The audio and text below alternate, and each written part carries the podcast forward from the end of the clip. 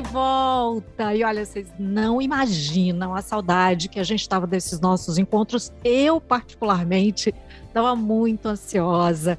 E assim, não parece, mas vocês acreditam que a gente teve um intervalo de cinco meses desde o episódio 77, que foi ao ar lá no já longínquo 21 de outubro de 2021? Pois é, passou rápido, viu? Passou rápido, deixou a gente com mais vontade de conversar. Isso é bom, né? Então, é esse o nosso sentimento para essa segunda temporada. A gente está chamando assim, porque é assim que é mesmo, viu? E cheia de novidades. Tem muitos temas, temas da atualidade, não é? A gente, claro, volta a receber convidados aqui do nosso querido Ceará, mas também de todo o Brasil, abrindo para muitas vozes. E como é março, não é? Março tem o Dia Internacional da Luta pelos Direitos das Mulheres, a gente vai ter a presença exclusiva de convidadas. É o mês das mulheres aqui, é sempre, né? Mês das mulheres, mas esse é em especial. O Papo Saúde é o podcast da Unimed Ceará e toda quinta-feira a gente chega com um episódio novo por aqui. E para você não perder nadinha, segue o Papo Saúde no seu tocador de podcast favorito. Vai lá. Se você está no Spotify, você aproveita para dar cinco estrelinhas para gente. Sim, você pode classificar o Papo Saúde. Para isso, basta você clicar no ícone de estrela que fica logo abaixo da descrição. Então, vamos nesse papo?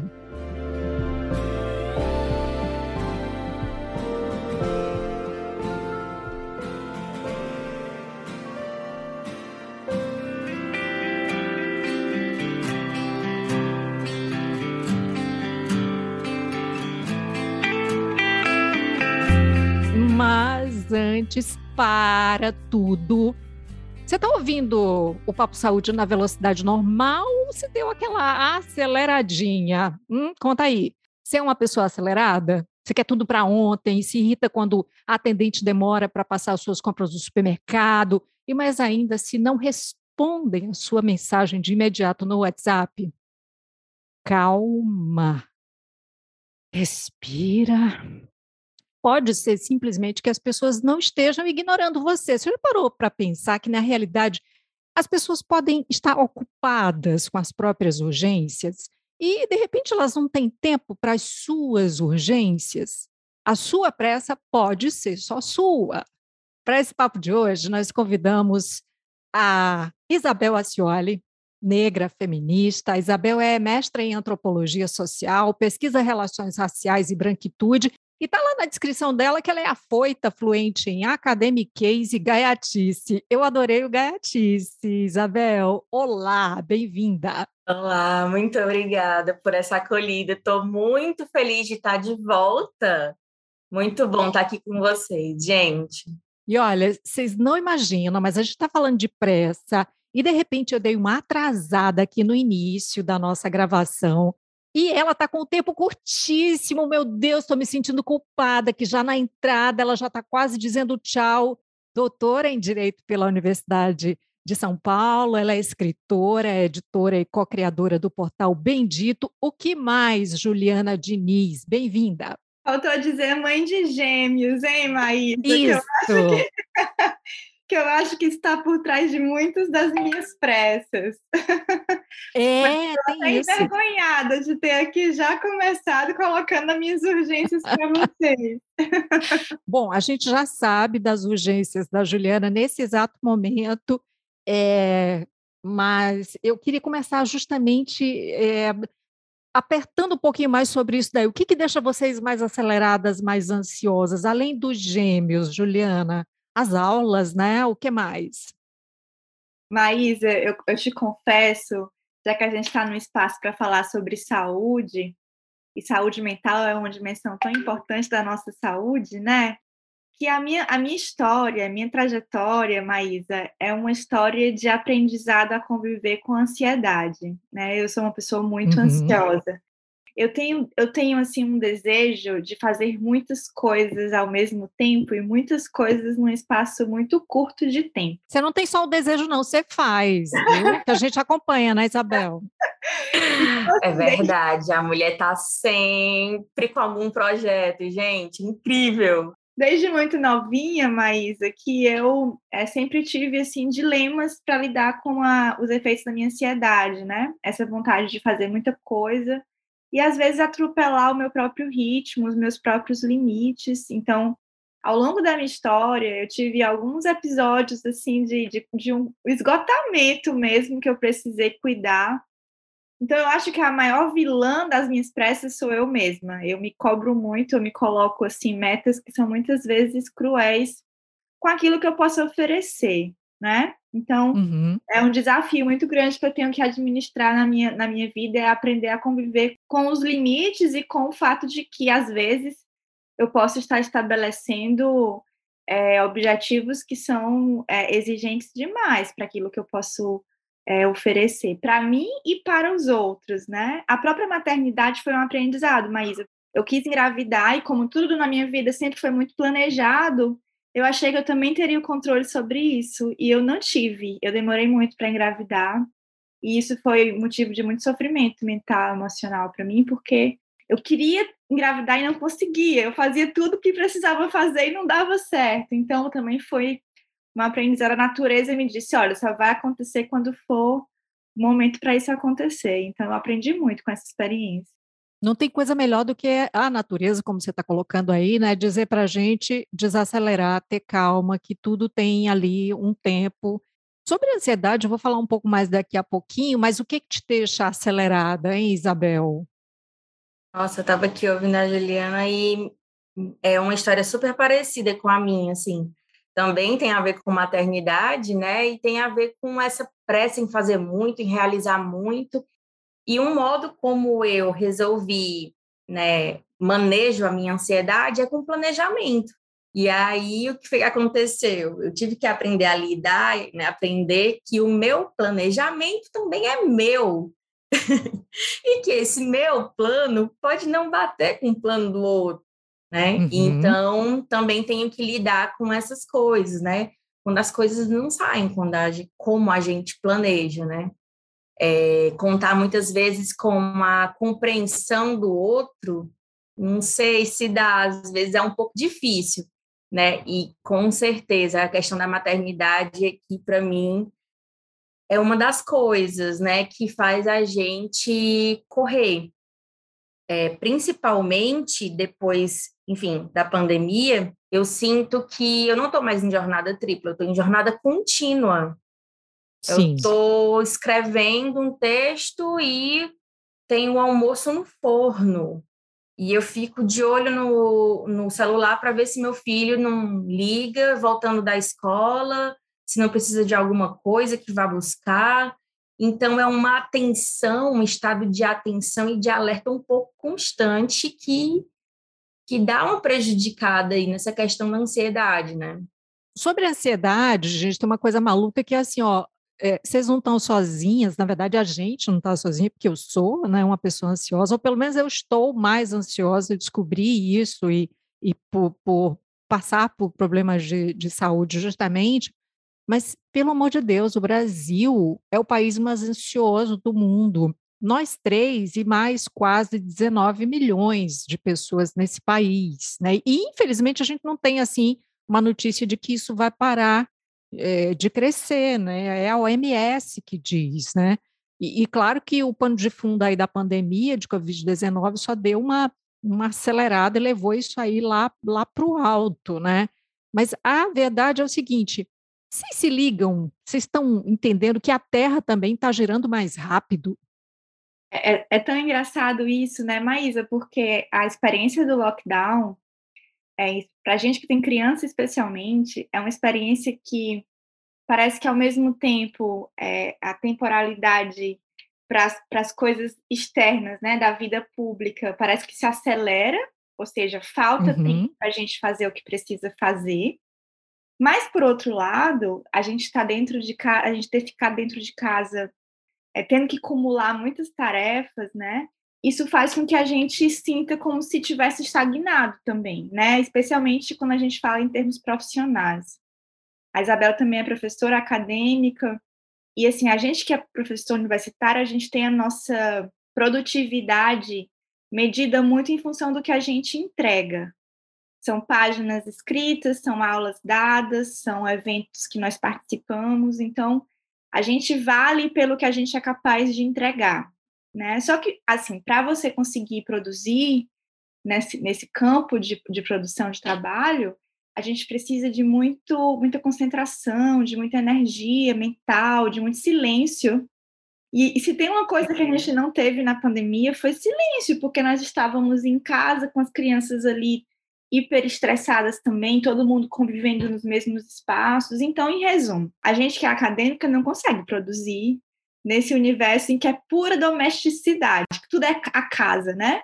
E aí, Maísa, o que acontece é que eu vivi um pouco essa, essa ambiguidade de, ao mesmo tempo, sentir uma certa estagnação, é, porque eu não conseguia simplesmente realizar o que eu precisava realizar na universidade, mas, ao mesmo tempo, é, que o mundo continuava girando muito rápido fora da minha casa e me demandando essas, produ essas produções. Nesse ponto, é, por mais que eu tenha tido muitos colegas que foram extremamente empáticos e que compreenderam, outros colegas é, simplesmente achavam que nós precisaríamos continuar com a mesma carga e com a mesma meta de produtividade de antes do lockdown. E isso para mim foi muito uhum. duro de lidar, né? Então, o tempo, ao mesmo tempo, passa rápido e passa muito devagar, e a gente fica num dilema de conseguir dar conta é, de, desse tempo, que é o tempo do outro, mas que a gente é, é, prisioneiro desse tempo do outro, né? Isso, isso é muito adoecedor. Eu, pelo menos, sofri muito durante a pandemia como acadêmica, né? Como é que vocês lidam, então, assim? Como é que você lida com o fato de ter que esperar uma ação do outro, de outra pessoa, né? Isabel até que tocou nisso daí, mas é porque, é como eu disse, né? A pressa pode ser só sua, mas ao mesmo tempo o tempo, o espaço que você ocupa, também você não pode esperar que os outros é, entendam com, eh, completamente isso. Como é que vocês lidam com isso? Olha, para mim foi bem desafiador, porque nesse período da, assim, da pandemia, eu fiz a minha primeira publicação é, de artigo em revista internacional e foi muito difícil, porque eu não dominava os trâmites, eu tive dificuldades mesmo de choque cultural com as pessoas com quem eu tinha que lidar, eram cobranças que vinham em, muitas vezes em horários, em dias que eu não estava acostumada, né? Então eu ficava a responder, a responder, a responder, porque em geral, essa distância e a pessoa que não me conhece pessoalmente, não sabe da minha história, acha que realmente eu estou 100% à disposição né, para aquilo. E, e eu sinto que, no meu caso, tem um componente racial que é o seguinte: as pessoas esperam que uma mulher negra esteja sempre disponível para atender a demanda dela, sempre disponível para servir. E durante esse período, eu me lembro que eu utilizava esses aplicativos né, de troca de mensagens e eu coloquei uma mensagem automática, dizendo: olha, eu não estou disponível no momento, eu respondo segunda a sexta, enfim, horário comercial. E algumas pessoas ficaram muito chateadas comigo por conta disso. Ficaram extremamente chateadas porque eu impus um limite necessário para a minha saúde. Uhum. Se essa pessoa está chateada comigo, porque eu impus um limite para a minha saúde, será se ela está realmente também interessada na minha saúde? Talvez não. Então, assim, isso foi um indicativo para mim de que talvez fossem relações que, que não valiam tanto a pena, por exemplo, ou que não estavam em discordância com o que eu acredito, com o que eu preciso. E é difícil manter esses limites, né? Mas será que dá sempre, dá sempre para fazer isso, né? Isso de, de, impor esses limites, Juliana, você consegue também fazer isso? Porque a gente vive, você falou aí desse tempo da, dessa cobrança, né? É, do que você tem que produzir, do que você tem que entregar. E na realidade, se a gente for olhar para os lados, está todo mundo meio que nessa, né? Só para olhar para as redes sociais é assim, você já acorda, tem que fazer, entregar um conteúdo, né? Eu fico chocada às vezes com alguns perfis que você, é, eu digo, gente, mas eu acabei de acordar, já tem conteúdo pronto. é, é, muito louco isso. Mas, assim, uma das coisas que eu, que, eu, que eu preciso administrar intimamente, porque é como eu falei, a, a maior juíza sou eu mesma, né? Eu, eu me imponho, assim, às vezes, uma severidade que é muito cruel. E a, a, a primeira coisa que eu, que eu precisei aprender e que hoje é um pouco mais fácil, não vou dizer que é fácil, mas é um pouco mais, é assim, entender que às vezes eu não vou conseguir fazer. Às vezes eu vou precisar dizer não, eu vou precisar é, me desculpar e dizer, olha, não, não vou dar conta. Às vezes eu vou precisar fazer como a Isabel faz, e isso é uma coisa que eu já consigo, que é simplesmente desaparecer do, das redes sociais ou do WhatsApp. Isso é uma coisa que eu já faço hoje com mais tranquilidade. Antes eu me sentia culpada, hoje eu já consigo fazer mais. Porque a gente é muito educada a achar que a incapacidade de atender a expectativa do outro é sinal de uma fraqueza e a gente se cobra por não conseguir atender o que o outro espera da gente. Nós mulheres somos muito cobradas, né? É em relação a isso. E aí eu passei a, a, a entender que às vezes ter que atender essa expectativa seria tão tão brutal para mim próprio para o meu próprio bem-estar que não valia a pena, assim, né? É, é como eu falei para vocês, eu tive alguns episódios assim de adoecimento mesmo, assim, de colapso que eu precisei parar e me cuidar e respirar. E aí depois da terceira vez, você começa a desenvolver assim algumas estratégias para não cair nessas armadilhas que você se impõe. Tipo o quê? Tipo assim, perceber que o corpo dá sinais dá sinais de que ele está perto de esgotar, uhum. né? Assim, é, é, assim, às vezes, por exemplo, é, é uma enxaqueca persistente, às vezes o cabelo começa a cair. Nossa, nem me fala. É, às vezes, por exemplo, a minha pele ela é muito sensível, então às vezes eu sinto assim as reações cutâneas. Ali para mim são sinais que o corpo está dentro para dizer, olha, Juliana, eu não consigo é, ir muito além disso, né? E aí agora, lendo esses sinais, Maís, eu, eu me respeito, sabe? E aí eu, eu não, eu preciso aqui respirar, eu preciso é, descansar, dormir, porque senão eu vou adoecer, né? Aí é, é, a gente precisa aprender com o próprio limite, eu acho, né? Aham, uhum, eu estava vendo uma, uma fala da Isabel ali no Twitter, né? aí, aí ela falou, e a pessoa, eu anotei, viu? Eu dei um print ali, e a pessoa que fala comigo no WhatsApp, 15 minutos depois, está lá no Instagram, odeio que me cobrem resposta. Entenda, eu preciso de tempo para escrever, dar aula, ler. Não tem como conciliar isso com total disponibilidade a demanda alheia. Às vezes a urgência é só sua, não minha. Bem direta, né? Meu diarinho, né? Meu, meu diário, Twitter. Gente, mas é verdade, assim, é incrível como as pessoas é, pensam que porque o aplicativo é de mensagens instantâneas, as respostas também chegarão instantaneamente. Não, o aplicativo faz mediação entre uma pessoa e outra. E ela pode estar ocupada, tem outras coisas ali que podem ser mais urgentes para ela. Assim, eu fico, eu, eu, sinceramente eu fico chocada quando eu estou dando aula e alguém me liga no WhatsApp, que depois me manda uma mensagem no, no Instagram, que depois me manda uma mensagem, eu fico pensando assim, sério que você não imaginou, né? É tipo, você não imaginou que talvez eu não tenha respondido, porque eu não pude mesmo, assim, eu não tô te ignorando, né? Às vezes é um pouco egocêntrico, vou te falar. Você acha que o outro não te respondeu porque ele tá te ignorando, você pensa que você é o centro da vida dele, né? E que ele está ativamente ali te ignorando. Ô, Isabel, eu tenho certeza que as pessoas estão me ignorando, especialmente quando são meus filhos. Eu tenho certeza que eles estão me ignorando. Gente, o Vinícius ainda não chegou nessa parte. Eu estou muito Ai, feliz então que ainda deixa, não chegou. 16 deixa. anos, mas vem aí, né? Tem uma coisa, né, gente, que todo mundo aqui adora rede social, né? Eu também adoro a rede social. Às vezes. E a Juliana responde na hora, viu? Você manda direct para ela, é impressionante. Ela responde na hora. Marisa, é engraçado porque às vezes eu tô ali na rede social, porque é, para mim a rede social é uma companhia de muitas pessoas queridas que eu tô ali em contato permanente, que isso é muito prazeroso para mim. Aí, às vezes, a gente está ali na rede social, posta uma história, às vezes, com as crianças, no momento de lazer, de relaxamento. Eu amo. E a pessoa acha assim, não, se a Juliana está postando, então ela está disponível para tudo, né? E às vezes uh -huh. eu tô ali com as crianças brincando, às vezes vendo o mar, às vezes tomando um chá, eu não estou disponível para falar sobre trabalho. Tem gente que, se você não responde na mesma hora, fica muito chateado, né?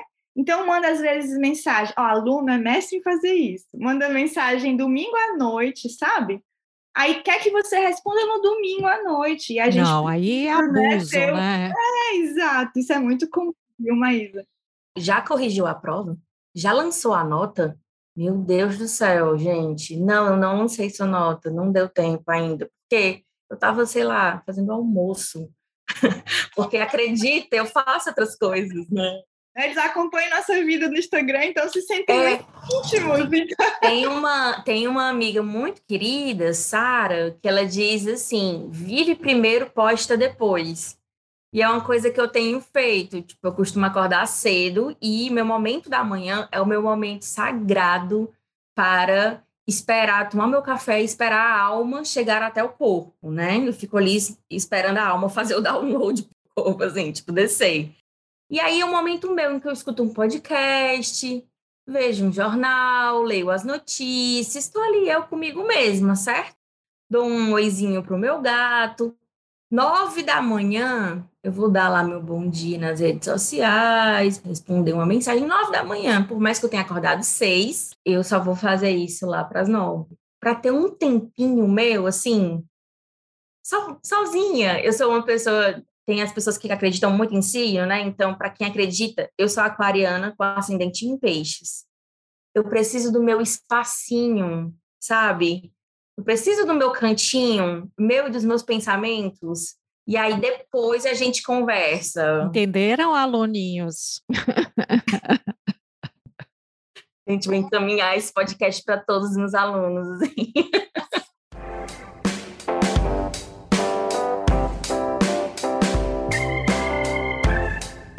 Vocês ocupam o tempo de vocês todinho, é, o tempo todo? Maísa, eu adoro devagar, eu adoro ter assim tempo para assim, meio hedonista, sabe? Às vezes arrumar eu... as flores, eu arrumar amo. as minhas flores, às vezes, às vezes tomar uma bebida que eu gosto, às vezes ficar simplesmente com a amiga minha, minha amiga Mariana, que já teve aqui, inclusive, eu acho. Sim. A gente adora conversar, botar a conversa fora. Então, eu preciso muito de, de silêncio, de tempo e de espaço. Eu preciso, assim, acho que é um dos, dos maiores, maiores extravagâncias da minha vida, é de vez em quando reservar tempo para simplesmente sentir prazer, né? E a gente é o tempo inteiro é levado a achar que isso é, é perda de tempo, né? Porque você não está só que de uns tempos para cá, viu, Maísa, eu tenho cada vez mais me permitido esses escapes, porque eu percebo que isso me deixa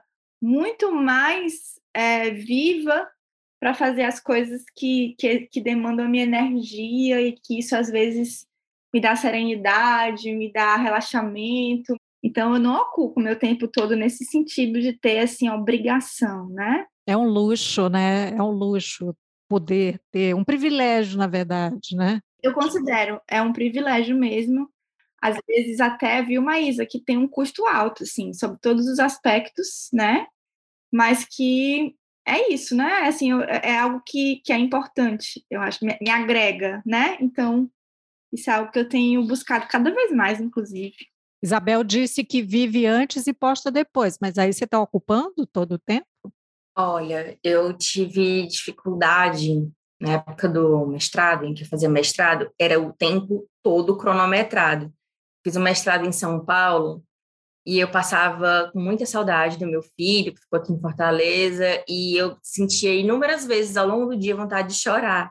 E eu tinha horário para chorar, gente, eu juro para vocês, domingo eu tinha horário para chorar, porque eu não queria, era loucura, juro para vocês, assim. É, assistindo filme, um filme que eu assisti repetidas vezes, assim.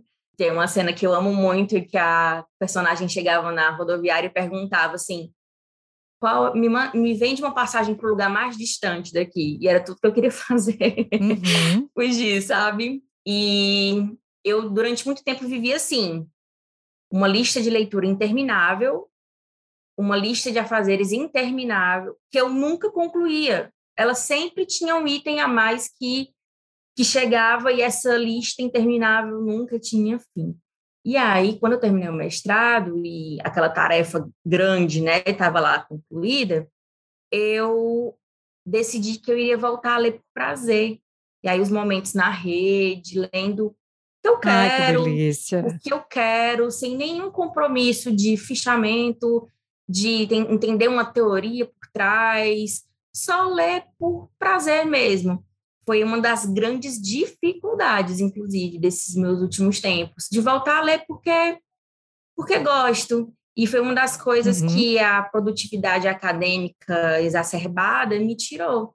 Eu não conseguia. E como a Juliana falou, esses momentos de leitura totalmente, é, nunca é totalmente descompromissado, mas um pouco mais livre, me davam mais vigor, vontade, não sei a palavra exata, nos momentos em que eu tinha que produzir mesmo. Então, no final, uma coisa alimentava a outra, né? Um equilíbrio que uhum. ajudava a gerir esse tempo, né? Já que você foi por aí, tem uns ditados que eu acho muito legais.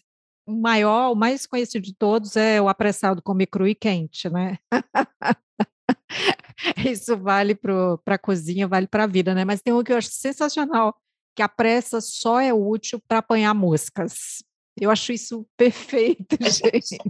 muito boa essa poesia, é, é muito bom. É bom demais. Experimente pegar uma mosca devagar. né? Do devagar se vai ao longe, não dá, tem que ser. Pá, já foi.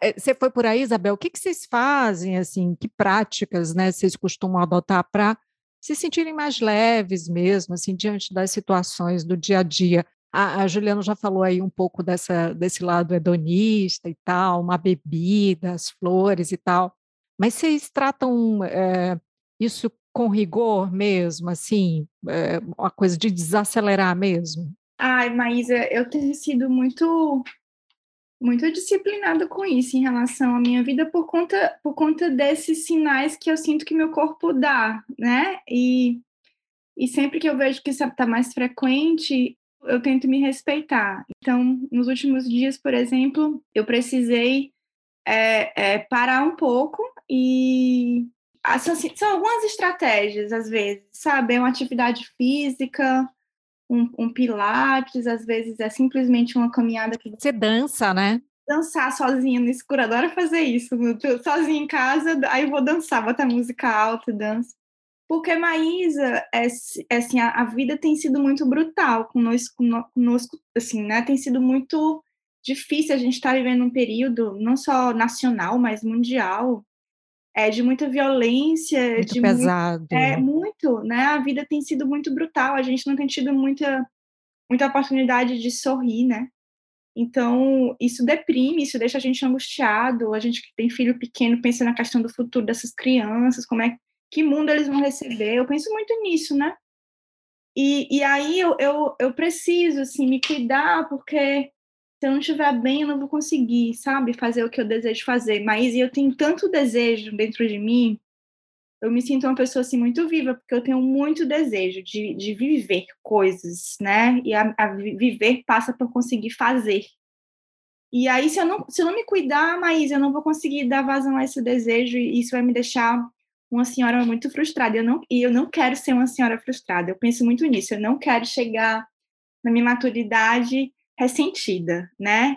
E eu cuido muito disso. Então, é, eu tenho sido muito assim carinhosa comigo, aprender a, a, a, me dar tempo, né? Me dar tempo. Nem sempre é possível, como você disse, às vezes as demandas chegam e elas são é, urgentes, elas são inescapáveis, não tem o que você fazer, mas a gente tem que ser sábio até para conseguir identificar o que é que não pode ser adiado e aquilo que pode ser adiado ou simplesmente recusado, né? Então, eu, eu tive que tomar algumas decisões nos últimos anos de abrir mão de certas coisas, porque se eu não abrisse mão, eu ia ficar doente. E aí eu não quis ficar doente, né? E não foi fácil, uhum. eu sofri. Mas foi, foi uma lição, né? Foi uma lição. Bom, eu sinto às vezes que essa pandemia me, me transformou porque me colocou nesse lugar de ou você cuida de você mesmo, ou você não vai dar certo. Nos transformou, né, Isabel? Nos transformou a todas, né? Todos. É. Fortemente. É. é. Eu sou uma pessoa que convive com a diabetes tipo 2. E quando começou a pandemia, existia aquele discurso todo de que ah, morrer só os idosos e as pessoas com comorbidades. Isso. Como se essas vidas fossem menos valiosas. Uhum. Isso me deprimiu muito e eu, tal hora, espantei isso, essa, essa, essa tristeza, né? E disse, olha, então eu vou, vou cuidar para que isso não, não ocorra comigo. Então, deve, desde o isolamento, né, de ficar guardada, mas passou também a ter um cuidado melhor com a alimentação. Eu uhum. costumava fazer almoço, fazer jantar, quando tinha outras pessoas em casa. Quando era só para mim, eu achava que isso não era relevante. Ah, só para mim, eu faço qualquer coisa. Uhum. E essa foi uma das coisas que se transformou. O café da manhã, para mim, aquela primeira refeição do dia em paz, é inegociável. Eu acho que a gente tem que aprender o que é inegociável, o que é pilar. E nos uhum. últimos tempos, uma das coisas que eu incorporei e que está dando muito certo é fazer atividade física. Eu comecei a fazer Legal. academia com meu filho. Então, aproveito porque ainda converso com ele e a gente vai caminhando, vai conversando, e aí ele me ajuda com, às vezes, com exercício. Não, meu movimento é desse jeito, não é assim. E tem sido uma experiência muito boa. É, às Bom vezes, dois, né? Isso para a nossa relação, porque hum, também sim. imagina você ter 14, 15 anos e passar dois anos isolado com a sua mãe. Imagina aí, Maísa, não, é não, é tão legal, entende? Assim, não uhum. é tão legal, não. Então, é, é uma relação que eu, que, eu, que eu cuido enquanto eu cuido de mim, né? E para que o Vinícius esteja bem, eu também tenho que estar bem, né? Sim, senhora, não tenho nem dúvida disso. Então, esse nosso encontro apressado, mas muito proveitoso, quero que vocês deixem, sei lá, esse recado final, que não é o final, mas quem sabe o início, né, de uma reflexão aí para quem está curtindo a gente, ouvindo a gente. Ah, o que eu queria dizer, o que eu queria compartilhar é um pouco uma reflexão que todos os dias eu, eu eu, eu, faço junto assim comigo, sabe, Maísa? Assim, de pensar que tudo, assim, que o nosso tempo ele é muito precioso, que a nossa energia de vida é muito preciosa, nosso amor é precioso e que a gente precisa dedicar esse tempo, essa energia, é, esse amor, esse cuidado para aquilo que é muito significativo. Então, sempre tenha em mente o que é que faz o seu coração bater mais forte, o que é que dá significado à sua vida, o que é que pode transformar a vida de quem está perto de você, do mundo, das pessoas, e, e manter sua sua força de vida muito concentrado nisso, né? Eu acho que quando você tem esse cuidado com você e com seu, com seu futuro, com sua trajetória, as coisas elas vêm com um peso diferente. Mesmo quando você está muito atribulado, essa atribulação ela tem um significado e faz com que você consiga atravessá-lo mais saudavelmente, né? Então essa é a mensagem que eu gostaria de deixar para quem está nos ouvindo, né? Pensar sempre no, no porquê de você estar tá dedicando o seu tempo, a sua energia, a sua saúde em determinada atividade, projeto, é, função, né? Eu acho que é isso. Massa. Perfeita a fala da Juliana, gente. É isso. A gente vive numa, num mundo em que a sua atenção está sendo disputada a todo momento, né? E a nossa atenção nos custa energia e uhum. tempo. Então, é, que a gente não deixe isso se esvair de qualquer jeito, né? É, que a gente consiga também ter tempo para o autocuidado, né? Para momentos em que a gente olhe com, carinho para a gente mesmo. Eu, eu gosto muito de um pensamento da Audre Lorde, que é uma intelectual negra, enfim, maravilhosa, que ela diz que autocuidado não é autoindulgência, quando a gente está cuidando da gente, a gente também está cuidando dessa coletividade, né? Sim. Então, isso, isso me guia bastante, assim, que a gente arrume tempo também para se olhar com carinho.